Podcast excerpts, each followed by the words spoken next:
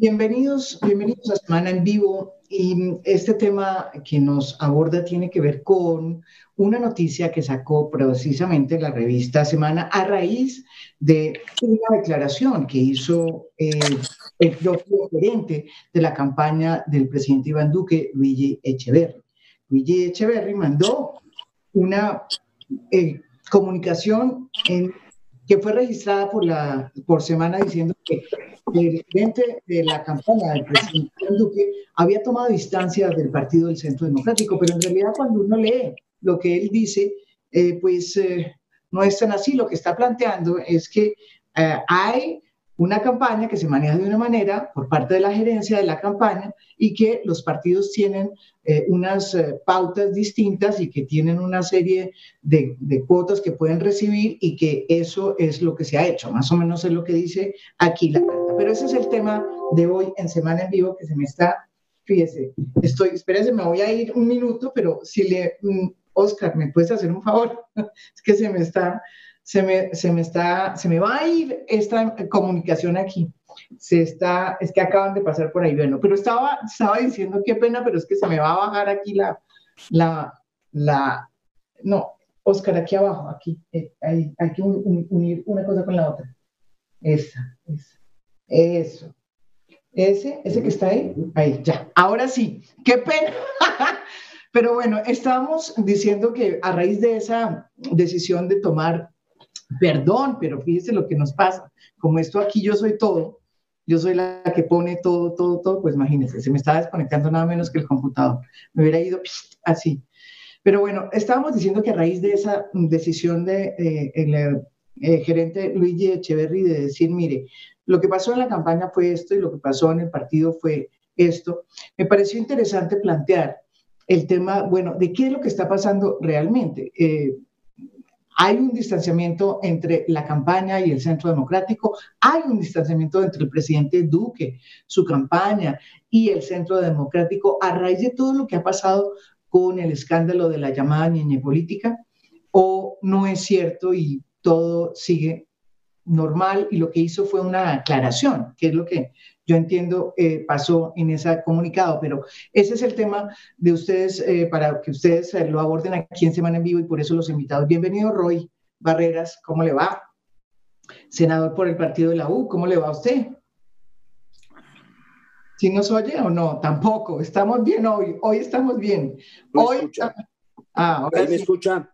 Está como yo usted, yo tratando de ver. Pero, pero ¿me está escuchando o no? Lo estoy escuchando, sí, señor.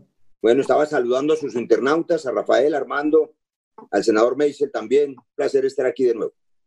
Bueno, y también está eh, precisamente el, eh, el, doctor Rafael Nieto Loaiza, ex precandidato del Centro Democrático, entre otras muchas cosas. Bienvenido aquí, Rafael Nieto. María Jimena, muy buenas noches para usted, para Carlos y Roy, para Armando y para, por supuesto, todos los que nos están viendo en las redes en Semana Televisión eh, ex ministro de Justicia, bueno, abogado, en fin, ¿qué más les podemos decir? Em, Carlos Meisel, también es la primera vez que vengo, viene aquí a Semana en Vivo. Bienvenido aquí, eh, senador por el Centro Democrático. ¿Dónde está por ahí? Acá lo veo, ya. Ahí salió. Además con la camiseta puesta, ¿cómo le va? Muchas gracias, buenas noches, María Jimena, un abrazo grande. Hombre, ojalá, primera vez, para mí es un placer estar en este programa y que se repita. Y un saludo a Rafa, al doctor Armando y por supuesto al doctor Roy. Un placer. Bueno, y también está Armando Novoa, que fue eh, ex magistrado con, del Consejo Nacional de Electoral por eh, esa alianza que había eh, con el partido, ¿verdad? ¿Qué va usted, Armando? ¿Estoy diciendo verdad o mentira? Se me está yendo la onda, María Jimena, pero eh, la saludo, agradezco la invitación y muy complacido de tenerlos con tertulios que compartirán con nosotros este rato.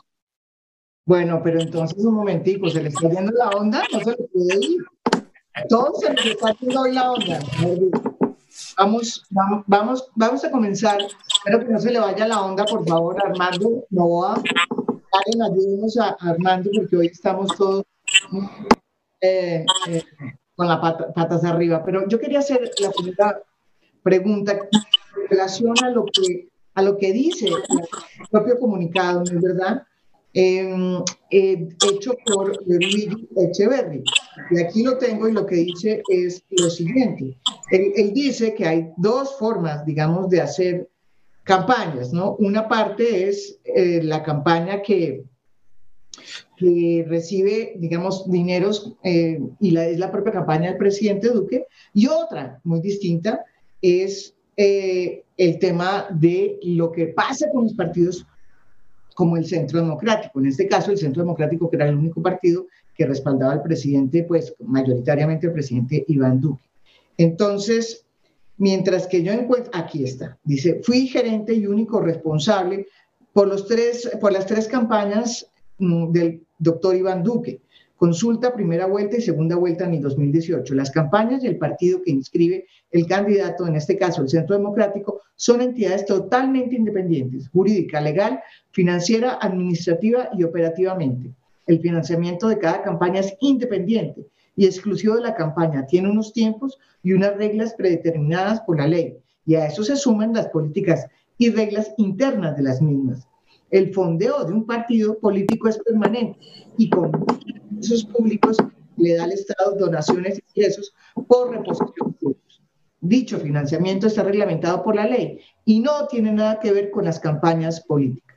Es decir, lo que él plantea es que una cosa fue lo que pasó en la campaña que él manejó, en donde según él no entró nada que mm, él no viera y que estuviera ajustado a la ley, y otra cosa muy distinta eh, es lo que mm, puede haber pasado con el centro democrático. Aunque dice, no dice que en el centro democrático haya pasado nada irregular, por lo demás no lo dice y claramente lo dice así, sino que dice que ellos tienen, están regidos por otra cosa y que, eh, a buen entendedor, pocas palabras, mucha gente ha entendido esto como un desmarque del centro democrático y otros han entendido que está explicando una cosa que es obvia, es que una cosa es una cosa y otra cosa es otra cosa. Están ustedes para explicarme qué es lo que está pasando, si hay una decisión por parte de la campaña del presidente Duque de decirme nosotros no tuvimos nada que ver con lo que pasó con el partido y porque pensamos que de pronto sí pasó algo con el tema de la niña política o de los aportes y donaciones, en fin, o lo que estamos haciendo es diciendo que todo se hizo bien, pero de manera separada. Eh, Roy. Bueno, María Jimena, yo creo que esa es una información que seguramente la tienen de primera mano los miembros del Centro Democrático que están aquí. Por supuesto, ninguno de los colombianos que no hacemos parte de esa organización y de esa campaña sabemos ni conocemos eh, cómo fue esa organización. Pero hay algo que sí es general y que resulta obvio los audios escuchados de Ñeñe Hernández en los que refiere la consecución de dinero lo son para la campaña, lo dice él. El Ñeñe Hernández en una de las grabaciones con la calle habla de mil millones que ha conseguido eh, para la campaña presidencial. la otra conversación del Ñeñe con una señora Aguilar en Santander, donde ofrece o informa comprar votos a 50 mil pesos el voto pues son para la campaña. No, son, no hemos oído audios donde el Ñeñe diga quiero donarle al Centro Democrático para que compre una nueva sede, ni para que mejore sus instalaciones. Es obvio que era para la campaña. Ahora, que el doctor Luis Echeverry haga ese comunicado me parece pues apenas natural. Él es el gerente de la campaña, tiene que deslindarse de todas esas ilegalidades. Es posible que las hayan cometido sin que él la conozca, eso solo lo sabrán las autoridades, pero ese desmarque también puede significar, eso también lo sabrán los miembros del Centro Democrático, si hay un deslinde entre lo que ahora se llama el duquismo y el uribismo. Yo personalmente no lo creo porque pues, el doctor Luis Echeverry no solamente es miembro de una muy respetable y conocida familia uribista desde tiempos inmemoriales, su padre, él mismo, el propio Luigi estuvo en la fundación y en la junta de la Asociación Primero Colombia, que era, digamos, el núcleo matriz del uribismo y del Centro Democrático antes de llamarse así. De manera que es uribista triple A, eso no lo duda nadie. Y es además amigo personalísimo del presidente Duque, es su asesor, lo representa en la Junta de Ecopetrol, lo representa la Junta de la Cámara de Comercio, o sea que eso es una sola cosa. Yo entiendo que estratégicamente lo dividan, pero quienes piensan que hay duquismo y que es distinto al uribismo y que por cuenta del Ñeñe se están divorciando, creo que algunos piensan con el deseo. A mí me parece que es una sola cosa y que simplemente tratan de separar la imagen del presidente Duque, que dicho sea de paso, creo que él sí, supongo yo, nada tenía que ver con esos asuntos. Es que, como en algún otro programa dijimos aquí, a Duque lo trajeron de Washington, lo montaron en ese potro de la campaña, lo trajeron y lo eligieron presidente, pero llevaba como 20 años sin, sin estar en Colombia. De manera que si alguien pudiera uno creerle que no sabía lo que estaba pasando y que todavía no sabe lo que está pasando es Duque. Pero Luis Echeverry sí lo sabía. Y el partido y la señora Nidia, como se llama, la señora directora del Centro Democrático, Nubia Estela, ella sí que lo sabía todo, aunque se le olvida. Y dice que hay lapsus que después sus propios documentos contradicen. Hubo una donación de 300 mil dólares o más del Grupo Cisneros de Venezuela que ya al principio negó y luego tuvo que aceptar. Ahí hay mucha, hay mucha mentira y hay mucha cosa, pero yo no creo que haya división entre el duquismo y el uribismo. Eh, Rafael Nieto. Voy por partes, María Jimena. Lo primero que hay que decir es que en estricto sentido el comunicado de Luigi Echeverry es cierto. Una cosa es la campaña presidencial de Iván Duque, donde el gerente era Luigi Echeverry, y era él quien controlaba el sistema de donaciones, si las hubo, quién donaba, cómo donaba, de qué manera donaba, cómo se colaboraba y cuál era el gasto. Esa era la campaña de Iván Duque. Y otra cosa distinta son las finanzas del Centro Democrático. Son cosas completamente distintas en esta campaña y yo supongo que en todas, donde el partido tiene unas reglas distintas para recibir dinero que lo que hay en las campañas presidenciales. Por ejemplo, en las campañas presidenciales no se puede recibir dinero por parte de eh, personas jurídicas. Los partidos sí pueden recibir dinero de las personas jurídicas. Había un nexo de... Extranjeros, pero no extranjeros, pero no extranjeros. Pero no extranjeros, efectivamente. Se podía recibir de personas jurídicas, pero no de personas jurídicas extranjeras había un nexo entre las campañas, había una coordinación entre el partido y la campaña del presidente Duque para hacer política, pero financieramente eran actividades completamente separadas. El partido recibía un dinero que además destinaba a las campañas del partido y una parte de ese dinero, dentro de las reglas que en esta elección se podían jugar, que se podían usar, que eran distintas a las anteriores, se podía destinar hasta un 20% para financiar la campaña del presidente. ¿Qué fue lo que pasó? Eh, eh, eso fue lo que hicieron. Eso fue lo que hicieron por debajo del 20%. No llegó al 20%, creo que hubo un margen de 900 millones o algo por el estilo que no se destinó a ese propósito, precisamente con la intención de que después no hubiera habido cualquier error que hubiera permitido que se superara ese tope del 20% y para evitarlo se hizo de esa manera. Y efectivamente eso pasó. Digamos, el partido recibió un dinero que trasladó después a la campaña del presidente Duque y el, hasta el 20% que se podía y el presidente, la campaña del presidente Duque gastó ese dinero como, como le correspondió. Habrá que preguntarle a la campaña del presidente Duque, yo no sé cuál fue el destino que hizo ese dinero. Eso es lo primero que hay que decir. hay una auditoría sobre las cuentas del partido y hay un control del Consejo Nacional Electoral que ya certificó que esas cuentas estaban bien hechas y ya le hizo reposición de votos al partido por esas cuentas. Si las cuentas no fueran correctas, María Jimena no hubiera recibido la reposición. Todavía se estaría discutiendo sobre cuál es el monto que tendría que reponerse. Ya eso está cerrado, está auditado, ahí no hay problema. Ese es quizás el segundo punto que hay que resaltar. El tercero es Roy con lo que afirma. Roy afirma que es que el Ñeñe Hernández consiguió mil millones de pesos. Ni siquiera se oyó el audio de las conversaciones con Callita. No es el Ñeñe el que consigue la plata, es Callita la que dice que consiguió mil millones de pesos, que es otra cosa completamente distinta a Roy. Y tampoco fue Ñeñe el que dijo que había conseguido una plata adicional con la señora Aguilar. Es la señora Aguilar la que dice que tiene una plata y en ninguna de las dos conversaciones... Pero yo tengo otros audios donde sí dice que sí. Bueno, puede ser, no lo sé. Yo de los que conozco, que son los que se refiere Roy, María Jimena, que son el de Callita por un lado y el de la señora Aguilar por el otro, en las que yo he conocido, en ambos son esas personas que conversan con Ñeñe los que dicen que han conseguido un dinero, pero no es el Ñeñe. Ahora, yo no sé si después el Ñeñe consiguió un dinero, yo no conozco esos audios. Ahora, dicho esto, en ninguna de las dos conversaciones, a pesar de todo lo que ustedes afirman, Roy, se habla de compra de votos. Y si usted quiere, con mucho gusto podemos entrar a examinar el audio de Callita y lo que dice la señora Aguilar. No corresponde a la verdad, pero ustedes han montado toda una historia sobre eso porque si no se les cae el rollo de la. Pero, pero sabe que, eh, doctor Nieto, yo saqué incluso unos audios donde hablan de una compra de votos, 50 mil pesos el voto para mm, muchos votos que se pagaron, y lo habla el Ñeñe con una persona que no sabemos quién es. Sale el Ñeñe hablando de eso. Yo no eh, conozco ese audio, María Jimena. Los, salió ya, hoy sí los conozco, el de Callita y el de la señora Aguilar, y en ninguno de los dos habla de compra de votos. Bueno, eh, en, los que yo he publicado y los que hemos publicado en semanas, sí, pero además de eso, otra pregunta. Eh, usted dice que las donaciones no se pueden hacer, em, que, extranjeros no pueden donar eh, a través de sus compañías. Em, Así es. En el caso de la donación de Cisneros, ¿cómo se entiende?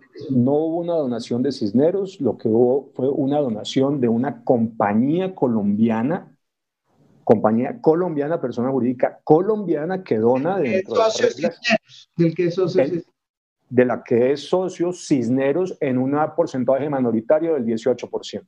No es una donación de una compañía extranjera, es una donación de una persona jurídica nacional en regla, absolutamente. Y no se puede sostener que sea una donación de Cisneros porque Cisneros no es ni siquiera el socio mayoritario. Ok, sí.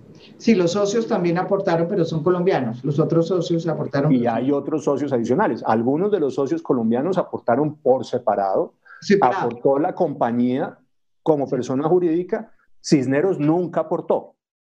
Sí, aportó a través de esta compañía radicada en Colombia y es colombiana, es cierto. Aportó la compañía, que es una cosa distinta. Aportó la compañía, sí, eso es lo que. Eh, Armando, usted que es sabe cómo es la vaina esta, que nadie entiende esta legislación electoral. Explíquenos. Eh, ¿Estuvo correcto el tema de la donación que se le olvidó a Nubia Estela y que después aclaró eh, en el tema de las donaciones eh, del empresario Cisneros, por ejemplo, que después se descubrió que era efectivamente una empresa colombiana de la cual él era socio? Sí, María Jimena, debo empezar por señalar que eh, la constitución y la ley establecen unas reglas claras de financiación de las campañas electorales, incluidas allí las campañas presidenciales. Entre esas reglas, mencionémoslo rápidamente, se menciona, por ejemplo, en el artículo 108, que los partidos responden por las irregularidades en la financiación de las campañas de todos sus candidatos. La ley establece que cuando hay irregularidad en la financiación, concurren en las responsabilidades el gerente de la campaña, el candidato, el tesorero y el auditor. Eso sin perjuicio de las sanciones contra los partidos que avalaron la inscripción del respectivo candidato. Yo debo decir que eh, la interpretación que presenta Rafael de este tema es desafortunada, porque no hay la tal independencia absoluta entre una campaña presidencial y la actividad electoral y de financiación de su candidato por el partido, por dos razones. En primer lugar, porque el partido es el que otorga el aval para la inscripción del candidato y por consiguiente tiene que responder por las acciones o las omisiones del candidato y de su campaña presidencial. En segundo lugar, como lo ha recordado Rafael, el Consejo Nacional Electoral y la organización electoral ya ordenaron devolver un dinero de reposición de votos a la campaña. ¿Sabe, María Jimena, a quién le devolvieron el dinero? Se lo devolvieron al Partido Centro Democrático, no al gerente de la campaña. Eso está registrado en las propias declaraciones que hizo en el mes de febrero el gerente de la campaña, lo cual a mi manera de ver, de comprobar si alguna de estas irregularidades que se están observando debería dar lugar a que las autoridades competentes le exijan al partido la devolución de ese dinero porque de otra manera no debería hacerse acreedor a ese derecho que consagra la Constitución. y, en, en, tercer lugar, eh, yo estuve información de esta compañía petrolera de la cual es accionista el señor Cisneros y encuentro que en el comunicado de prensa del representante legal de esa compañía se dice que esa compañía es 100% colombiana, lo que define la naturaleza nacional o extranjera de una sociedad comercial de acuerdo al artículo 469, lo cito de manera literal, del Código de Comercio, es donde tiene constituido su domicilio principal la sociedad.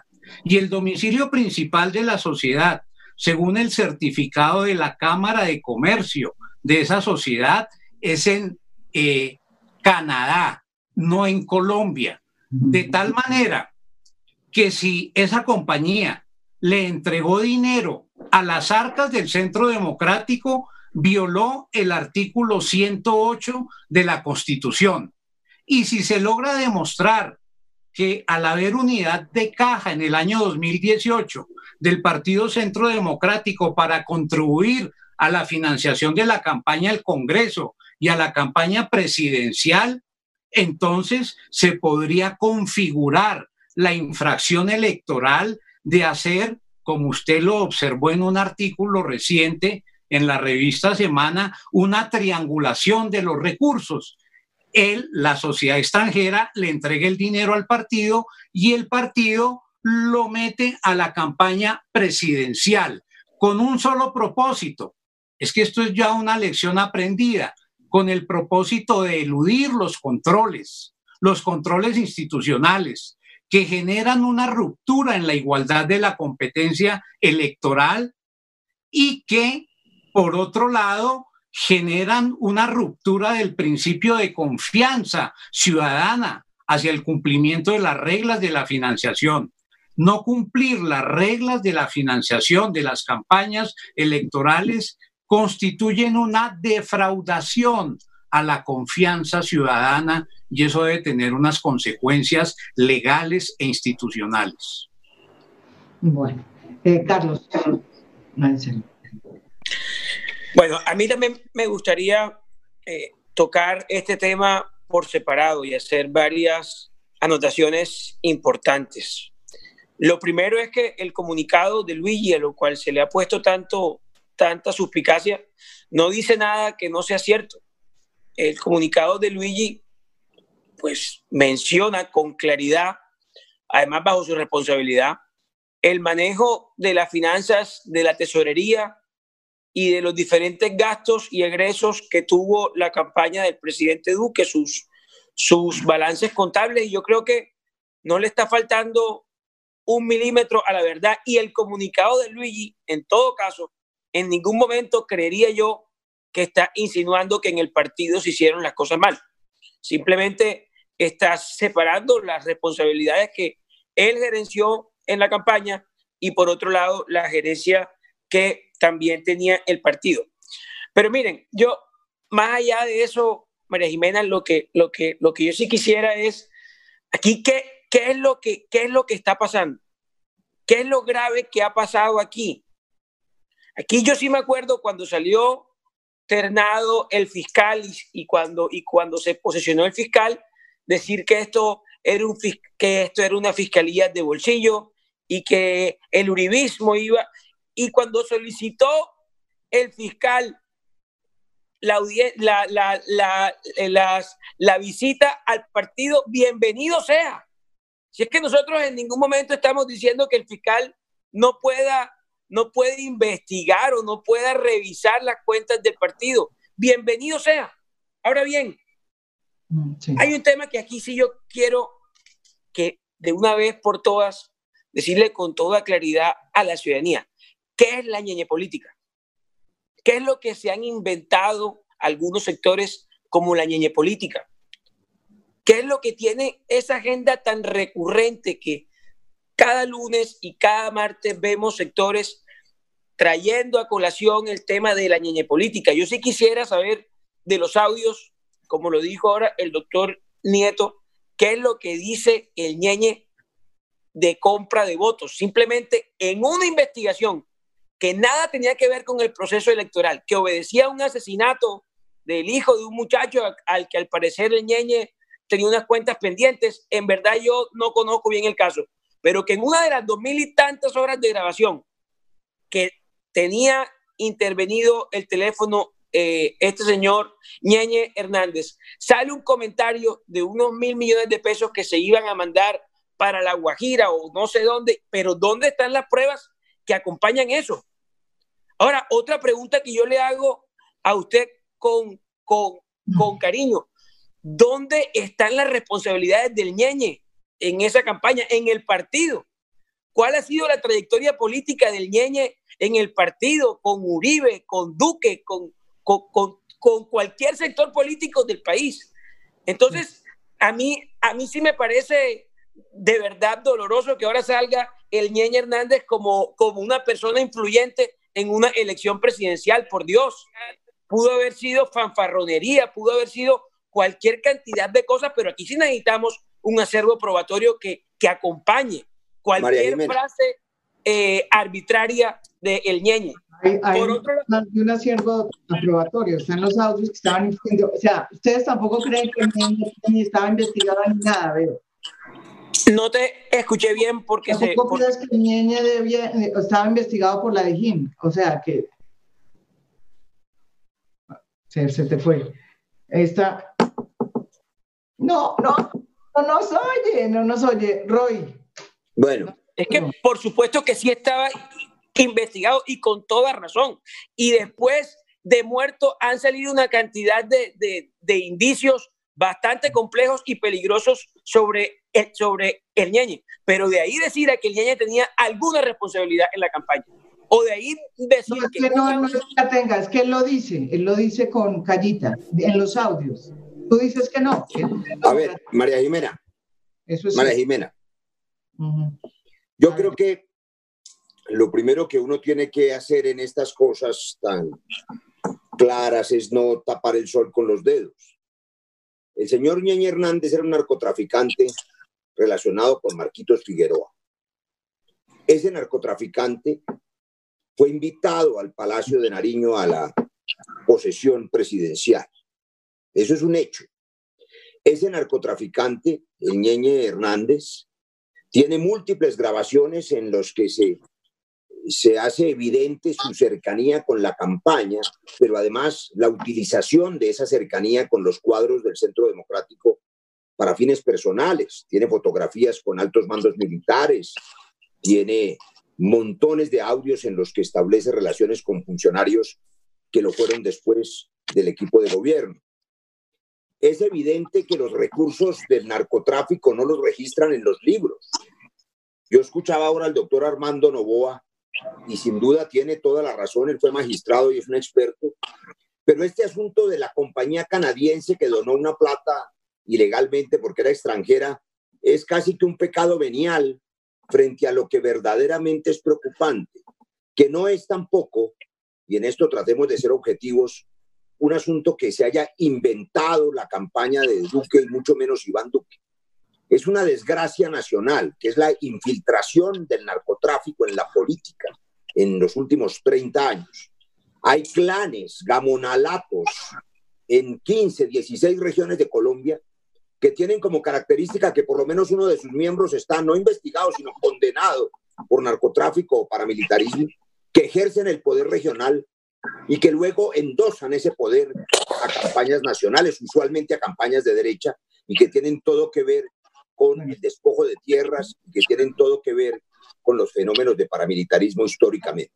Legitimar eso, María Jimena, claro, no, no, les, no les queda sino negarlo, pero legitimar la presencia de esas organizaciones vinculadas con el narcotráfico que intentan medrar y penetrar el poder nacional y lo logran y llegan hasta las invitaciones de Palacio, es lo verdaderamente grave porque deslegitima las instituciones. Aquí hubo una primera purga. Yo que tengo todas las diferencias ideológicas con el doctor Rafael Nieto, podría asegurar, y creo no equivocarme, que desde su posición de lo que yo llamo una derecha radical, jamás ha tenido vínculos con narcotraficante alguno. Yo no me lo imagino en esos afanes ni en esas afugias. Yo supongo que sus ideas y sus argumentos le son suficientes para competir por el poder. Pero los narcotraficantes no necesitan ideas, necesitan funcionarias como la calle que se le olvida al senador Meisel era de la UTL de Álvaro Uribe, el jefe de todos. Es que no era una persona extraña, era de la unidad de trabajo legislativo del jefe del partido, que es el senador Álvaro Uribe. Eso no lo pueden negar. Y por supuesto, esas vinculaciones deslegitiman la política. que no tenía ninguna responsabilidad política, claro, no era jefe de debate, ni tampoco está en los libros y en las cuentas. No las van a encontrar en esos allanamientos a la sede, porque nadie va a escribir en el libro del Centro Democrático recibimos mil millones de un socio de Marquitos Figueroa. Esa plata la distribuyen para comprar votos. Negar que hay compra de votos, y con esto termino, María Jimena, es negar una desgracia nacional. Yo creo que Rafael podría en esto estar de acuerdo conmigo. Es indispensable una reforma política que arranque de las garras de esos delincuentes, de todas las pelambres, la capacidad de comprar votos y comprar conciencias e infiltrar la política. Esa reforma es urgente, es necesaria, hay que cerrar las listas, el Centro Democrático alguna vez. Miren, voy a hacer una cosa, eh, Roy, es que la quiero, lo quiero frenar ahí, me permite, es que acabamos de encontrar el audio que sacamos precisamente, donde, está, dice, es el ñeñe hablando con una persona que no sabemos quién es, posiblemente es eh, una persona que admira mucho, a, pues es muy cercano al Centro Democrático y dice que él va a participar y que va a pagar eh, votos por 50 mil pesos eh, por voto. Miren el audio, por favor, y después comentamos. Estos son de esos audios de donde sale Callita y sale el ñeñe hablando, ¿no? Que los tiene incluso ya el Centro Democrático. Pero este es el audio. Yo me puse fue contento. Oye, yo me puse fue contento. Yo me puse fue contento cuando me dijeron que usted había comprado esa vaina. Sí, sí, me sí, ahí ese pedacito lo compré. ¿A cómo compraste eso? Eh, a 13 millones. está muy bien comprado. Sí. Muy bien. Sí, señor. ¿Y qué más? ¿Cuándo nos vemos? Eh, ¿Cuándo a Bucaramanga, compadre? Después de las elecciones, que ganemos. Ah, no, toca meterle duro esa mierda, ¿yo? Y llevar y mandar plata para la gente para que salga a votar y toda la mierda. Yo, yo me diría eso aquí en San Martín y a todos yo les dejo de a 50 mil pesitos para que vayan y voten. Y claro, para que vayan y voten la gente. Sí, al, menos para que paguen, vayan, almuercen y eso. Bueno. Entonces, no, compadrito, pues me llama cuando... Manda. Ahí podemos sacar. Papi, nos ponemos de acuerdo cuando estemos Caramanga. Eh, bueno, eh, María Jimena. Este es uno de los tantos audios que hay donde dicen que sí compran votos. María Jimena, eh, yo voy por partes. En ese audio no dicen que estén comprando votos. Ah, no, claro. Textual no dice eso, María Jimena. Dice textualmente plata para que salga a votar, para que vayan y voten, para que se paguen el almuercito. No necesariamente significa que están comprando el voto. Oh, no, María Jimena. Ahí no dice vamos a comprar el voto, puede ser un apoyo logístico para, para que la gente salga y vote, no necesariamente, y no lo dice textualmente, yo no entiendo eso textualmente, dice que sea para comprar votos. Pero no sabemos quién es el fulano y no sabemos para qué elección fue y no sabemos tampoco, no, no, para, perdón, dice, Dice que es porque vamos a ganar, es el ñeñe hablando. Es el ñeñe hablando con alguien, pero no sabe que vamos a ganar en qué. Vamos a ganar en las elecciones regionales, vamos a las elecciones del gobernador, vamos a...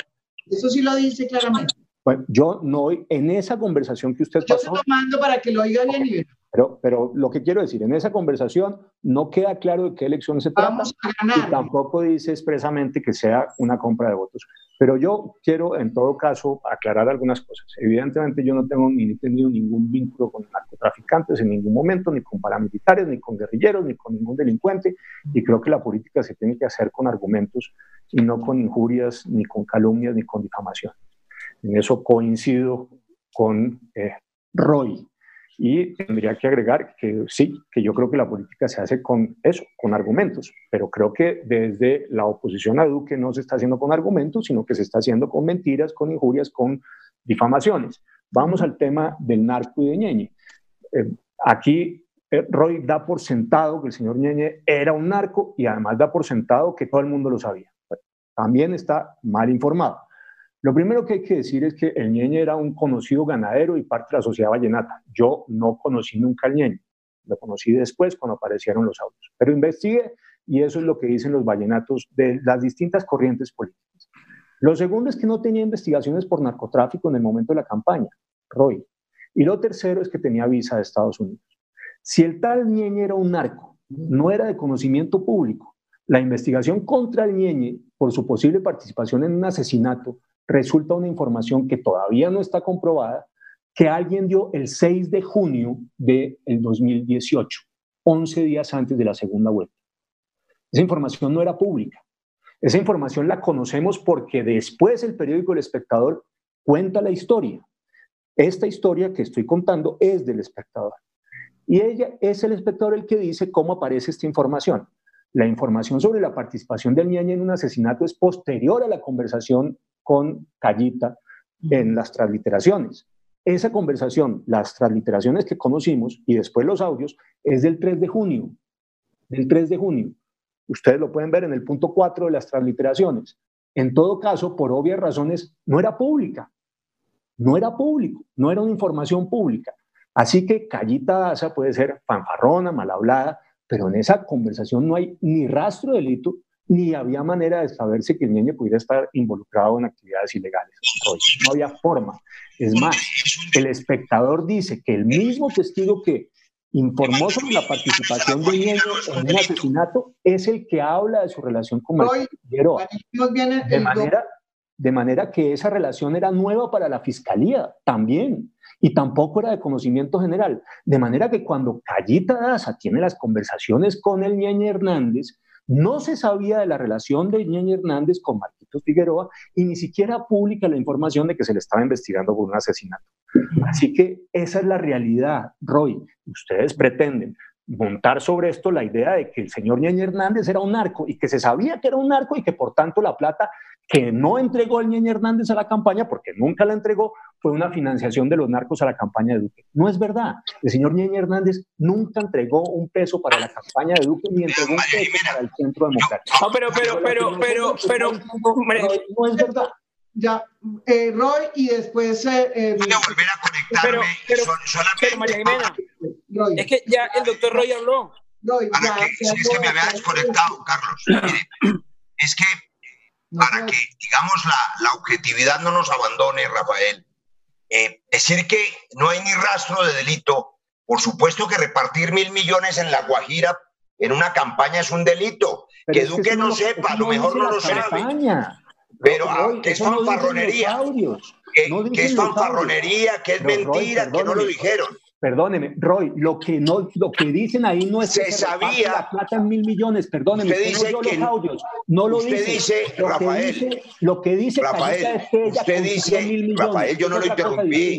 Rafael, mire, interrumpiéndome no va a lograr convencer a los colombianos de que el Ñeñe Hernández es un ciudadano ejemplar. El Ñeñe, usted tal vez no lo sepa o no lo sabía, le creo que no lo sabía, pero por supuesto que había indagaciones inclusive en los Estados Unidos, de las relaciones con Ñeña Hernández con Marquitos Figueroa. O sea, yo lo entiendo que defienda a Iván Duque. Le quiero decir esto, lo he dicho varias veces en este programa. Me parece que Iván Duque es un hombre con las manos limpias que jamás ha cometido un delito y por eso lo trajeron un candidato sin pasado. Pero Una cosa es defender a Iván Duque y otra cosa defender a Ñeñe Hernández. Yo, le, yo no haga eso, que no le queda bien. Estoy defendiendo al Ñeñe Hernández. Aquí nadie está defendiendo a Ñeñe Hernández. Lo que usted dice no es lo que dicen los audios. Los audios no dicen que se entregaron mil millones de pesos para comprar. Pero aquí están los audios. Lo que pasa es que nos gastaríamos todo el programa oyéndolo. Cuando quieran hacemos el ejercicio. Lo que estoy María diciendo Jimena es una los cosa tiene. distinta. Lo que estoy diciendo es una cosa distinta.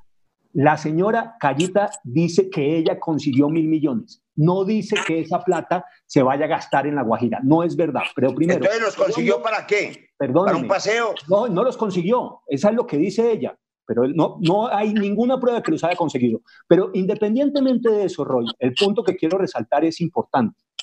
Es que la relación del señor Ñeñe Hernández con Marquitos Figueroa no era pública. No se sabía. Pero- La sabe la fiscalía, No, la pero- sabe la fiscalía 11 días antes de la segunda vuelta, Roy. Y lo acabo de decir. Revise la nota del, del espectador. Ahí está toda la crónica de cómo se entera la fiscalía de la relación con Marquitos Figueroa. Vamos De el 7 de agosto no lo invitan a la posesión. La, Ah, la No me circunstancia. tiene que creer a mí. Lo que estoy diciendo es cuándo la circunstancia- fiscalía se entera. Usted está presumiendo, porque es lo que me interesa, decir que el señor Marquito Hernández ya sabía todo el mundo que era narco. Yo no estoy La que era narco, no defiendo a Marquito la no circunstancia, la de que las autoridades hubieran enterado. No, pero vamos, en el vamos, mes a ver. de la relación de eh, este señor El Ñeñe Hernández con un narcotraficante declarado y confeso, no exime de responsabilidad las irregularidades que se cometieron en la campaña. No hubo irregularidades en la campaña. y tampoco es declarado y. Perdónenme. Armando, Armando, no, momentico, Armando, vamos, a, vamos por preguntas. Armando, ¿dónde está? Que no lo Aquí veo. estoy, aquí estoy. Eh, yo acabo de poner un video porque dice ese video da la impresión, da la impresión, yo no estoy diciendo que eso haya pasado, ni más faltaba, eso es parte de lo que vaya a investigar la fiscalía, que se trianguló, como muchas personas lo han dicho, a través de los partidos una financiación para evitar pasarse los topes en la campaña de la eh, eh, que manejó muy bien manejada el doctor Luigi Echeverri. Eh, de hecho, aquí se habla de compra de votos, pero la gente, o sea, Aida Merlano, ¿sí? La, la- condenaron por haber comprado votos a 15 mm, años. O sea, ¿esto es un delito o no es un delito? Con decirle, pa- pagarle aunque sea dos pesos a una persona el, para que vaya y vote. Es que hay una ley que se aprobó en el año 2017 de iniciativa del Centro Democrático en la Cámara de Representantes. Esa ley, lo recuerdo, establece que ofrecer dádivas para que un ciudadano vaya a votar por determinado candidato es un delito. Un delito por acción y por omisión. De tal suerte que quien ofreció ese dinero incurre en una conducta penal y quien acepta la dádiva también. Eso está dicho en esa ley 1764 del año 2017, autoría del Centro Democrático. Ahora bien, hay que tener cuidado con lo siguiente, María Jimena. Yo estuve mirando las cifras en el portal del Consejo Nacional Electoral y a mí no deja de sorprenderme que se hubieran producido donaciones en el año 2018 al Partido Centro Democrático por 27 mil millones de pesos, casi 10 veces más de las donaciones que recibió el partido en los años anteriores. Claro, este era un año electoral, pero supondría yo que esas donaciones fueron a parar a la financiación de las campañas. Y entonces yo quisiera ver cómo fueron los reportes del partido al Consejo Nacional Electoral sobre la destinación de esos recursos. En Colombia, repito, hay un vacío que consiste en, lo siguiente, en sostener que como los partidos no tienen topes en la financiación a las campañas de sus candidatos, entonces el partido puede recibir cualquier suma de dinero insuflarla a la campaña y no hay violación a los topes. Pero esa interpretación se cae de su peso porque en Colombia hay una cosa que se llama fijación de topes a la financiación de las campañas. Y la ley dice, termino con esto, cuando un candidato viola los topes de la campaña, se hace acreedor a la pérdida del cargo o de la curul, que es el caso que podríamos tener en esta situación. Si se logra demostrar que la campaña del candidato recibió dineros por debajo de la mesa y no tuvo el cuidado de contrarrestar ese tipo de actividades, se hace acreedor a esa sanción de carácter penal, sancionatorio de carácter también electoral. Aquí hay responsabilidad hasta por culpa débil en sede electoral y eso debería llevar María Jimena. Aceptemos que la campaña es distinta del partido, pero si el partido recibió dinero, así hubieran sido 100 mil pesos de una sociedad privada con domicilio en el exterior, puede hacerse acreedor hasta la pérdida de la personería jurídica. Y eso es lo que tendrían que investigar las autoridades electorales. Carlos, Carlos, Carlos, Carlos Jimena, aquí en cualquier caso hay que probar todo lo que estos señores están señalando, pero, pero ante cualquier cosa, las individuales penales en este país son, perdón, las responsabilidades penales en este país son individuales. Pero antes de eso, yo sí quisiera decirle a usted lo siguiente, porque me parece muy peligroso lo que Roy está diciendo, que el Centro Democrático busca legitimar el accionar del narcotráfico en las campañas políticas del país, de ninguna manera. Y sobre todo, por supuesto que hay que erradicar cualquier delito electoral que tenga que ver con la entrega de dádivas, ya sea en dinero, en especie o en lo que sea, que produzca un resultado electoral. Pero por supuesto, pero aquí nadie está tratando de legitimar el narcotráfico en la política nacional. Yo creo que el ejemplo de la, de la legitimación al narcotráfico más grande que ha vivido la historia de este país fue el proceso ese en La Habana, de donde cual él fue garante y de tanto se echa flores en su carrera política. Por último, el senador Barreras dice, como solución a todos los problemas, la reforma política. Yo le recuerdo, y usted sabe, que nosotros, en lo personal, yo tratamos de construir una reforma política que saliera victoriosa del Congreso. Y si algo ha tenido este partido es la plena conciencia que mediante la lista cerrada se pueden curar muchos problemas electorales de este país. Lo que pasa es que nos enfrentamos a maquinarias políticas como la de su partido, el partido de la U, que nunca ha estado de acuerdo con cerrar las listas, porque eso genera de cierta manera una desigualdad en las elecciones para los partidos que queremos cerrarla. Y usted sabe que nosotros construimos un proceso, un proyecto de ley de reforma política que se quemó en el Congreso desafortunadamente, pero que buscaba cerrar las listas. Si es que eso es la salida a todos los problemas electorales. Yo en eso sí estoy de acuerdo con usted que un proceso de listas cerradas en el país favorece a que se quiten muchos, muchos vicios electorales que tiene el país. A ver, em, yo creo mm, que, puedo hacer un comentario, Rafael, perdóneme, hago un comentario sobre lo que se acaba de decir. Se pueden poner en las leyes todo tipo de restricciones a la financiación de las campañas. Se pueden cerrar las listas. Si la organización electoral mantiene la misma estructura actual, eso no sirve de nada Desafortunadamente en el proyecto que presentó eh, la ministra Nancy Patricia Gutiérrez en el 2018, no se dijo nada del Consejo Electoral. ¿Y sabe qué se hizo con el Consejo Electoral? Se le va a dar más plata y autonomía sin cambiar el origen de su composición de tal manera que manteniendo esa estructura institucional del Consejo Electoral, cerrar las listas puede ser un paso que va a morir cuando llegue la primera investigación de financiación al Consejo Electoral. Entre otras cosas, ¿alguien ha oído decirle esta boca es mía al Consejo Electoral en relación a estos temas? Nada. foro. No ha dicho nada. Eso sin duda. Sin duda, es que eso no está en discusión, pero es un paso.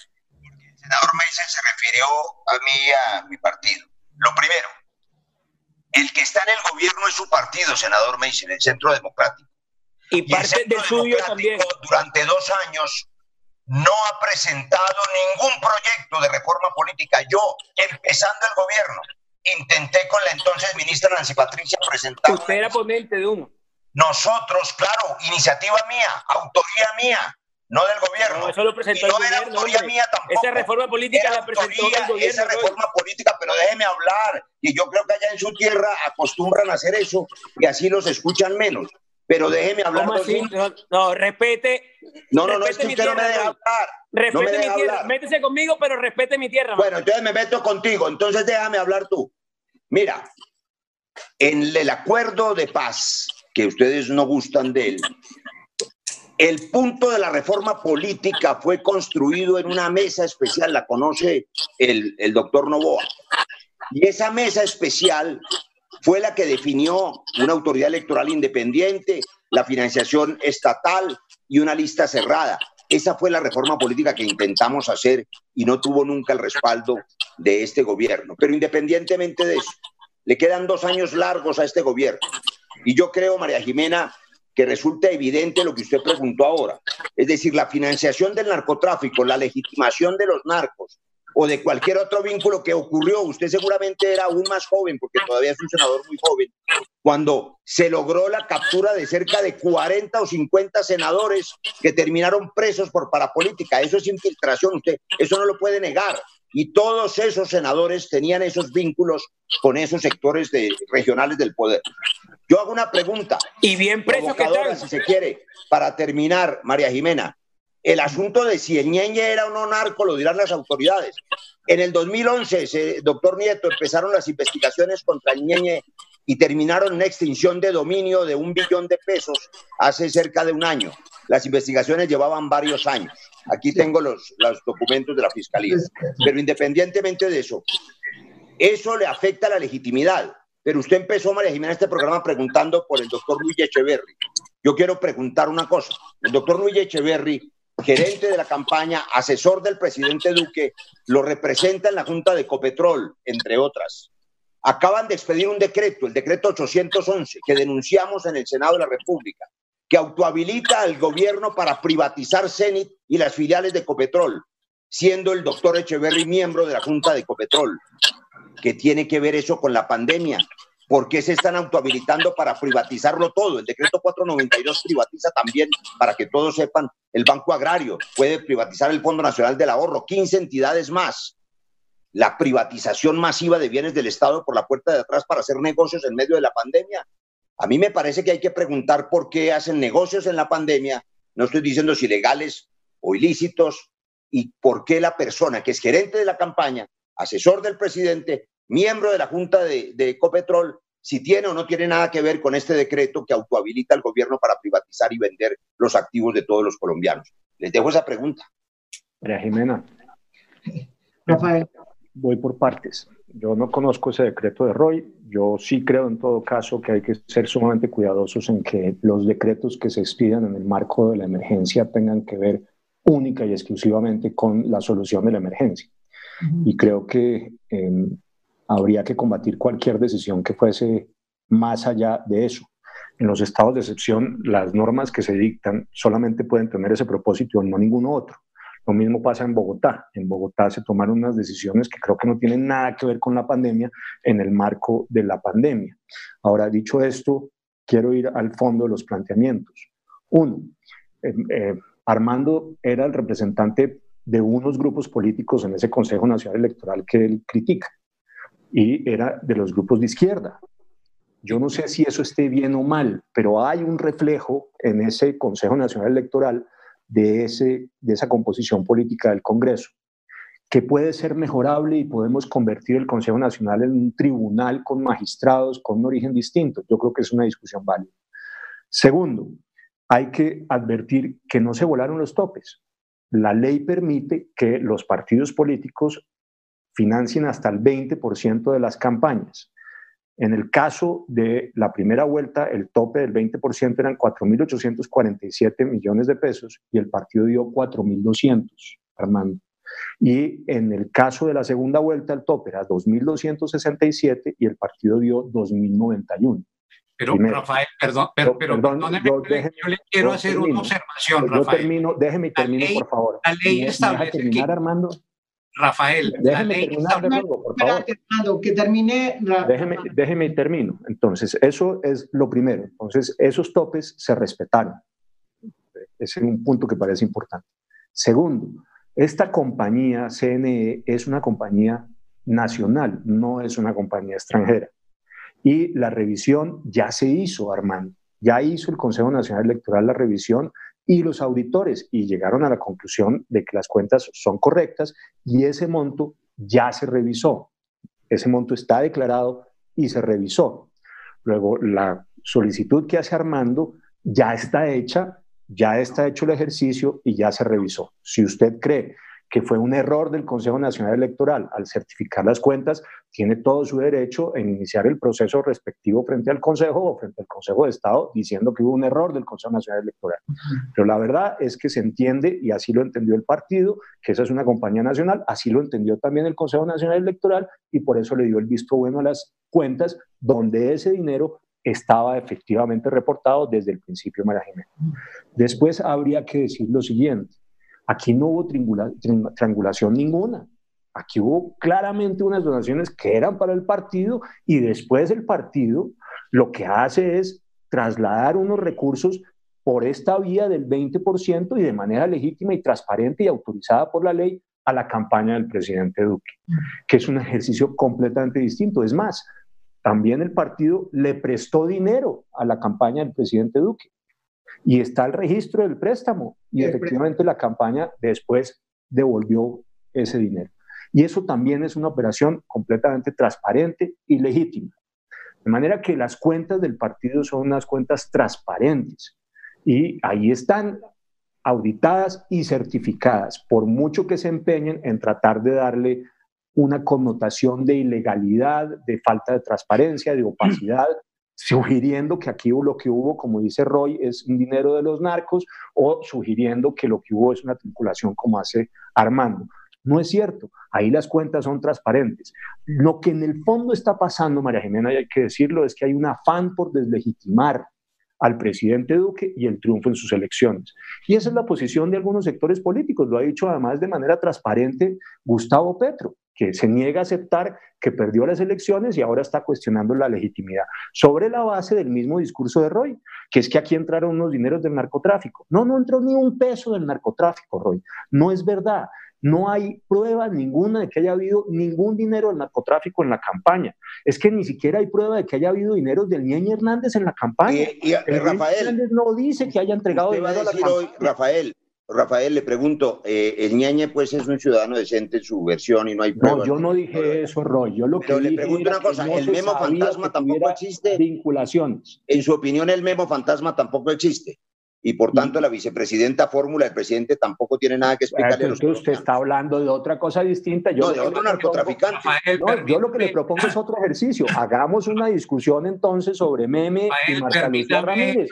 Pero no junto una cosa con otra en el afán de tratar de justificar que aquí lo que hubo fue una financiación de narcos. Déjeme, déjeme terminar una cosa porque vale la pena aclararle. Es que usted dice que es que se legitima los narcos. No, no se legitima a los narcos, Roy. Los que legitimaron a los narcos fueron ustedes en el acuerdo con las FARC. Porque las FARC sí son narcotraficantes, Roy hasta la médula, los huesos. Es más, una sección de narcotraficantes de las FARC volvió al negocio del narcotráfico. Y ustedes sí legitimaron a los narcotraficantes de las FARC en acuerdo con las FARC. Nadie los legitimó, los desarmamos, acabamos con las FARC. Y en este gobierno de dos años no han sido capaces de controlar ustedes están, el Están vivas las FARC y no han sido capaces de controlar el jefe negociador, Tu jefe negociador Iván Márquez. Es el jefe de las disidencias vinculadas con el narcotráfico, Roy. no han sido capaces, Rafael, no, han sido capaces. Su contendor, su contendor en la campaña presidencial el doctor Carlos Holmes no ha sido capaz de controlar el crecimiento de las disidencias. Una observación en relación a lo que dice Rafael. No es cierto que el Consejo Nacional Electoral desafortunadamente tenga capacidad de control en tiempo real a la financiación de las campañas presidenciales. Por eso en la ley 996 del 2005 se estableció la obligación de contratar una auditoría externa independiente para que hiciera ese control en forma simultánea con la actividad del Consejo Nacional Electoral. ¿Sabe qué pasó, Rafael?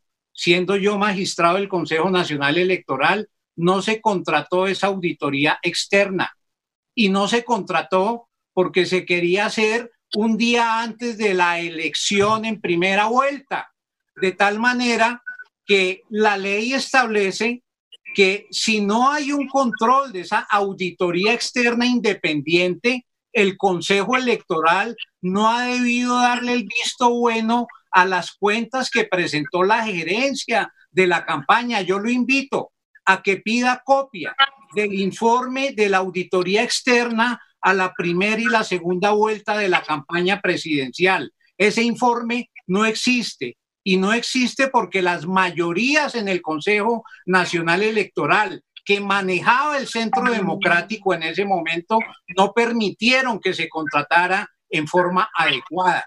Por eso, cuando se entregó la credencial y se declaró la elección del presidente Duque, yo hice un salvamento de voto haciendo todas estas observaciones que deberían recogerse constructivamente para presentar, como lo han dicho algunos de ustedes, un proyecto de reforma que sincere las campañas, su financiación, los controles institucionales y que establezca el voto en una lista cerrada, porque de otra manera vamos a tener esta historia repitiéndose en forma permanente e indefinida.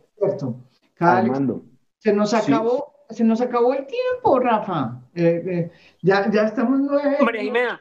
Nosotros sí tuvimos auditoría. María Jimena, dos minutos. Pero no, hay que repetir el programa. Un minuto. Hay que hacer otro, hay que hacer otro. En todo yo caso, pregunto, la reforma esos donantes legales no son los mismos que recibieron 12 billones de regalos. Obras son amores. Obras son amores y los demás discursos. El único partido que ha intentado seriamente en la historia reciente de Colombia hacer un ejercicio con listas cerradas ha sido el Centro Democrático. Por favor, tuvimos siete debates. El primero que lo hizo fue el partido Mira el primero fue el partido Mira. Pero, pero con éxito en las elecciones. Con éxito. Y segundo, esta reforma lógicamente era totalmente mejorable, doctor Armando, sin duda alguna.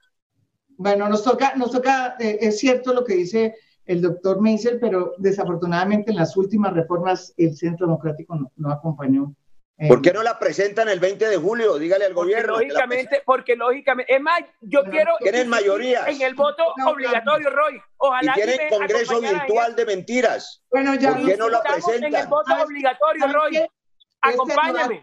Voy a la prueban en Zoom. Lo acompaño, claro. Acompáñame. Acompaño. Estoy de acuerdo. Eso espero. Yo les agradezco la cantidad de gente que estuvo aquí metida, muchísimas personas, que digamos a tener casi 7.600 personas enganchadas, eh, lo cual significa que estaban ah, muy metidas en este debate. Eh, yo les, les invito a que hagamos otro debate, el del Memo Fantasma, por ejemplo, Rafa. si yo le recojo el guante a Rafael y lo hacemos. Cuando le quiero agradecer. Un último comentario, María Jimena, porque vale la pena. El Centro Democrático sí tuvo auditoría, las cuentas que se pasaron estaban auditadas y si Armando se refiere a una auditoría distinta, María Jimena, esa era una falla para todos los partidos y no solamente para el Centro Democrático y para todas las campañas y no solamente para, el Centro Democrático. Segunda vuelta, presidente. Quedamos listos para el otro debate, Rafael, y le quiero agradecer una cosa hoy. Le quiero agradecer el tono mesurado. Estoy listo para que sigamos debatiendo en ese tono tranquilo, porque en otras ocasiones no hemos tenido ni usted ni yo ese tono y hoy creo que eso beneficia a los, a los que voy. Roy, Roy, prométeme que me acompañarás en el voto obligatorio. Pero yo lo he presentado siete veces.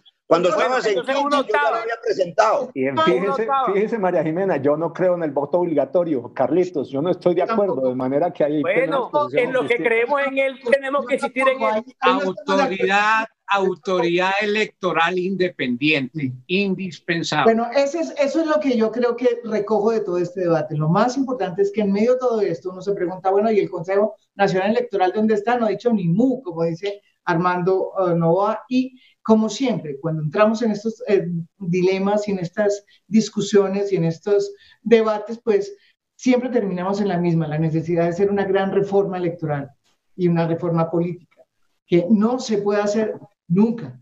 Que la presente el gobierno, para eso gobiernan. No ha podido hacer hasta ahora. Ojalá que algún día lo hagamos. Le quedan dos años, larguísimos, dos años que presente la reforma. Usted estuvo ocho en el gobierno y no hicieron nada. Y ahí sí claro que, hicimos la reforma de equilibrio de, poderes. Tenían de verdad la paz. control del Congreso. Acabamos una guerra de 60 años. No, la guerra Acabamos una guerra de 60 años.